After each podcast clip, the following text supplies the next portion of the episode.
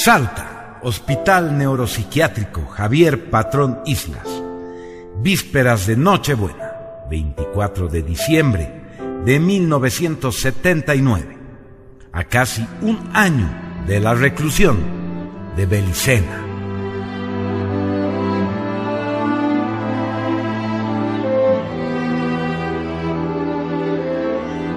Después del incidente por el que castigaron a Belicena y por determinación del Consejo Médico, se le prohibió escribir. Se le quitó su material de escritorio. Entre tanto, Belicena seguía sin saber a ciencia cierta qué había pasado con el portafolios donde guardaba el precioso manuscrito. Pero los dioses liberadores manejaban variables impensadas y pronto Belicena recibiría una gran sorpresa.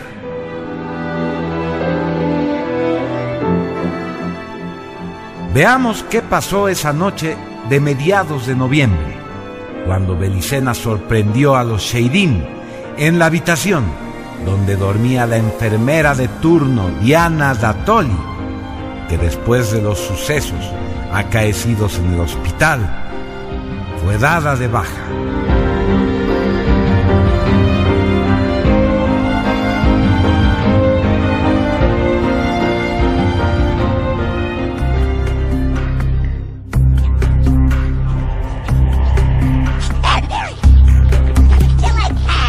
Criaturas infernales. ¡Aléjense de ella!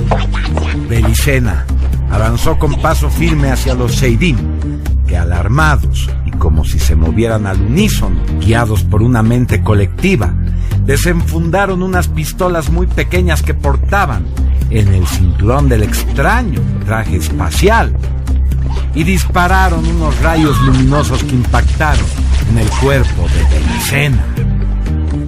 Belicena sintió una parálisis que comenzó a invadir todo su cuerpo. Dioses, debo sobreponerme a esta parálisis.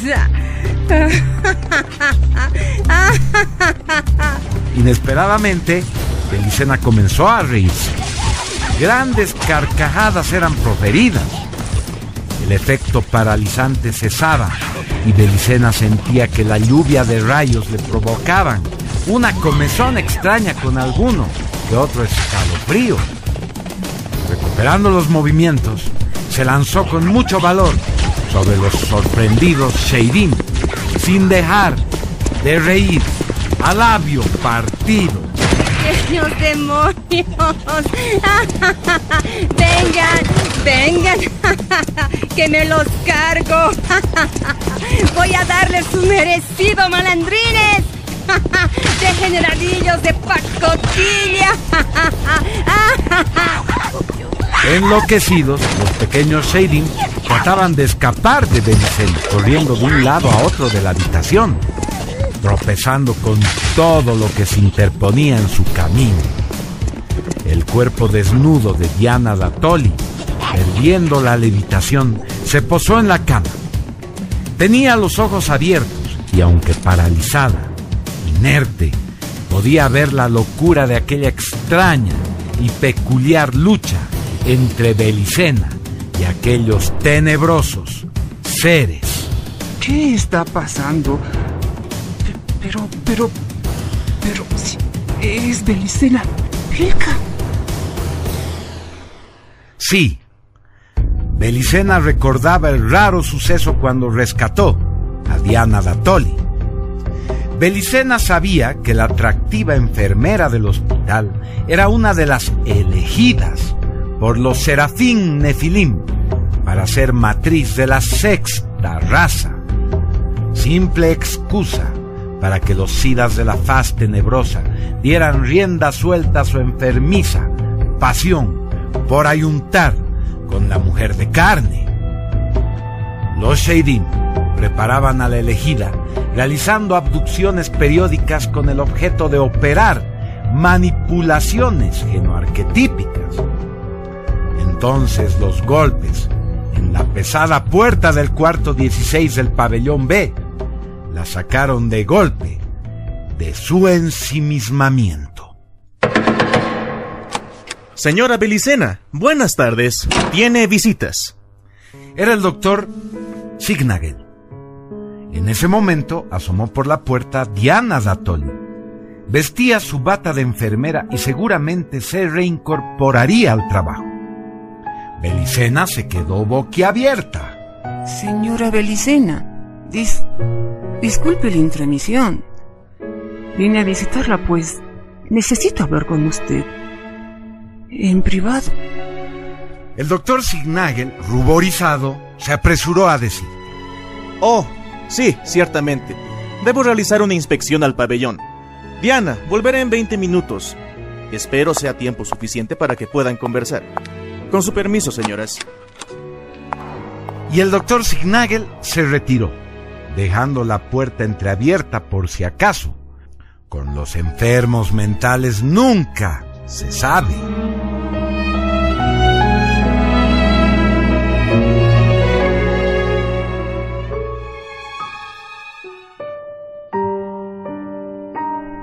Señora Belicena, quiero darle las gracias por ayudarme. Usted sabe, esa noche con. con aquellos monstruos. Diana cayó de pronto. Sentía una gran vergüenza. Entonces Belicena se acercó a la enfermera, que asustada dio unos pasos atrás tropezando con la mesita de la celda, pero no tuvo tiempo de más. Belicena, cara a cara, puso su mano en la mejilla de Diana, sonriendo con dulzura. Diana simplemente se abalanzó, abrazándole, dando rienda suelta a un llanto contenido, profundo, apoyando su cabeza en el hombro de aquella amable mujer que la sostenía. Incontables veces sufrí la visita de esos. de esos seres monstruosos. Metían artefactos en mis partes íntimas que ocultaban todo mi cuerpo. Era. era horroroso. Nunca lo comenté, pues. pues seguramente si lo hacía. si lo hacía, estaría ahora en el loquero, como una alienada más. No sabía qué hacer. ¿Y si esto alguna vez terminaría? Las dos mujeres, abrazadas, se quedaron un buen rato en silencio. Belicena acariciaba los cabellos de Diana como una madre que con cariño consuela al hijo o hija herido, humillado, para calmar la soledad de su dolor. Entonces Diana, visiblemente reconfortada, se dirigió a Belicena. Señora Belicena, yo. yo. tengo el portafolios. Sí. Está en mi poder. Entonces Belicena, dando brincos de felicidad, abrazó con todas sus fuerzas a Diana, que también comenzó a reír, mientras aún sollozaba. Diana, escucha. Sé por lo que estás pasando. Conozco esos seres que te perturban. Y sé que no volverán a hacerlo. ¿Cómo es eso? Sí, Diana. Aquellos seres nunca más volverán a molestarte. Te lo aseguro. A cambio, solo te pido un gran favor. Si estás dispuesta a concedérmelo, yo misma siempre velaré por ti. Y no dejaré que esas criaturas vuelvan siquiera a acercársete. Diana, como si hubiera recibido una iluminación celestial bálsamo más anhelado, respondió. Estoy dispuesta a hacer lo que me pida, señora Belicena. Diana, prométeme que pase lo que pase, entregarás ese portafolio al doctor Signagel. Y no te preocupes, él no tiene que saber que tú lo envías. Anónimamente harás una encomienda con el portafolios y lo remitirás al doctor Signagel por correo postal. Sus padres viven en Cerrillos. Debes hacerlo a principios de enero a más tardar. Tiene mi palabra, señora Belicena. Muy bien, Diana. Muy bien. El destino de la humanidad está en tus manos. Y así, Diana Datoli hizo la promesa más importante de su ilusoria vida en este mundo, a Belicena Vilca. El doctor Signagel reapareció poco después y ambos salieron de la celda 16 del pabellón B. Diana caminaba taciturna, pensando en las palabras de Belicena. Sin saber por qué, sabía que de ella dependía el destino de la humanidad.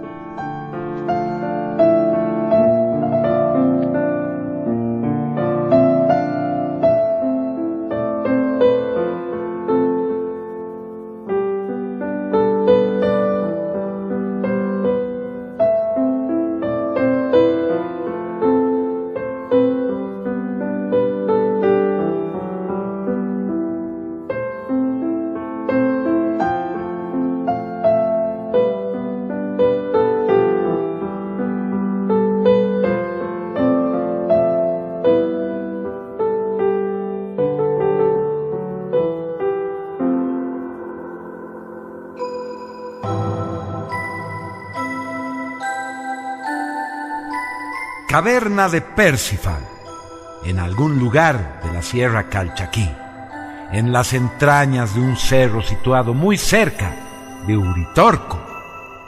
6 de enero de 1980. Noyo Vilca había observado durante horas la piedra de Venus de la espada sabia, apoyada de frente en la pared rocosa de la caverna luchando con el adormecimiento que poco a poco lo iba invadiendo, hasta que se quedó dormido. Un momento después, despertaba, sobresaltado. ¡Ah! Dioses, maldita pesadilla. En estado de hipnagosis, es decir, cuando su conciencia se encontraba en medio del tránsito entre el sueño y la vigilia, su vista se clavó en la piedra de Venus en cuya superficie cóncava se dibujaba una bruma lechosa. Poco a poco se fueron aclarando una serie de imágenes que danzaban ante su asombro y arrobado por un poderoso recuerdo que vino a su mente, real, vívido, regresó a su niñez, a la chacra de su familia cerca de Tafí del Valle, en el Pucara de Tarsis. ¡Noyo! ¡Noyo! Niño travieso y desobediente. ¿Cuántas veces te dije que no debes sacar la espada sabia del menir de Tarsis? Espera que te encuentre, pequeño rebelde. Noyo, escondido entre el sembradío donde las grandes espigas de trigo se mecían por el viento, agachó la cabeza para evitar ser detectado por Belicena. Pensando que la había despistado, corrió en dirección del surco arado y de improviso se frenó en seco. Belicena con las manos en la cintura estaba parada frente a él. El niño se achunchó, bajando la mirada. Belicena lo reprendió. Niño travieso, mírame, Noyo, mírame. Escucha, Belicena, tomando entre sus manos la espada sabia, de pronto la clavó en el suelo con fuerza, hundiéndola en la tierra hasta la mitad de la gran hoja de doble filo. Acarició el rostro de Noyo y muy serio le dijo, algún día un gran rey vendrá para reclamar la espada. Y tú, hijo mío, su custodio, lucharás hombro con hombro junto a él en la batalla final. La sangre de Tarsis corre por tus venas. Eres virtud, valor y nobleza.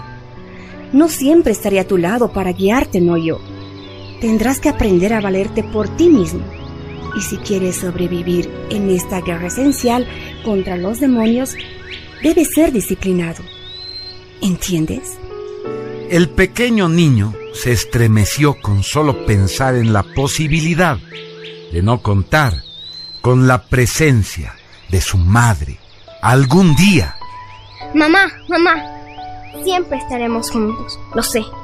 Los dioses me dijeron que somos inmortales, que no podemos morir. Una señora muy linda me visitó el otro día. Dijo que era la Virgen de Agartha y me lo dijo. Belicena, sorprendida, sonrió y abrazó a Noyo. El rostro de Belicena se puso serio y recordó los duros golpes que la casa de Tarsis tuvo que enfrentar y asumir en el pasado. No. Si querían sobrevivir en la guerra esencial contra los demonios, debían ser duros como la piedra y fríos como el hielo. Noyo, hijo mío, la Virgen de Agartha te dijo la verdad. Si yo estuviera muerta y tú lucharas por tu vida, regresaría de la muerte, de la oscuridad infinita, para luchar a tu lado.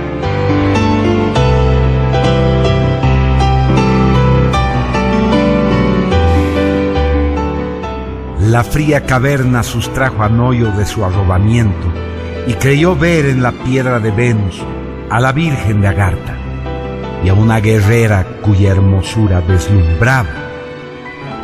Relucientes, ataviadas para la guerra con brillantes armaduras de otro mundo, ambas le sonreían. Entonces supo que su madre era aquella guerrera excelsa que Belicena Vilca, la última princesa inca, había dejado el mundo ilusorio de la materia y ahora estaba en el Valhalla.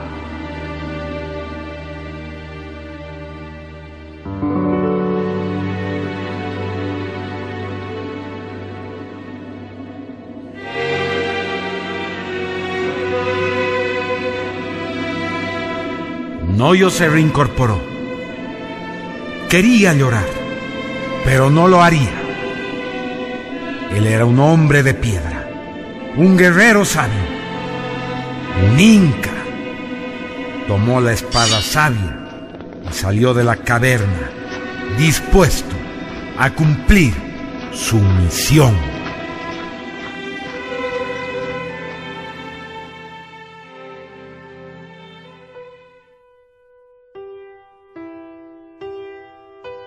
Córdoba, 4 de septiembre de 1987.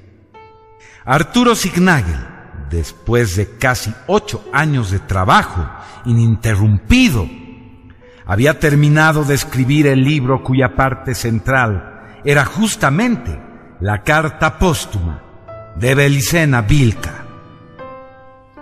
Belicena había sido asesinada por Vera y Birsa un 6 de enero de 1980, en un suceso que levantó revuelo en el hospital psiquiátrico y en toda la ciudad de Salta. Diez días después, recibió un paquete en su casa de Cerrillos que contenía el portafolios con la carta de Belicena. A finales de ese mismo mes, gracias a las pautas de Belicena, Arturo Signagel dio con su tío Kurt von Suberman y con la historia hiperbórea de su linaje, completando el misterio de Belicena, Vilca.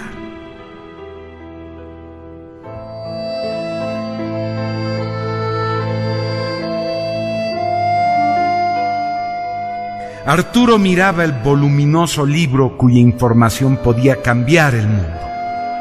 Sí, tenía que publicarlo. Era una deuda de honor con Belicena Vilca. Recordó a la valiente princesa inca y de súbito comprendió que tenía un largo viaje que realizar. Tío Kurt, prepara las maletas que nos vamos para Bolivia. ¿Cómo es eso, Nefe? ¿Te has vuelto loco? Ah, tío, Tito. Ya sé dónde es el Valle de los Tres Picos.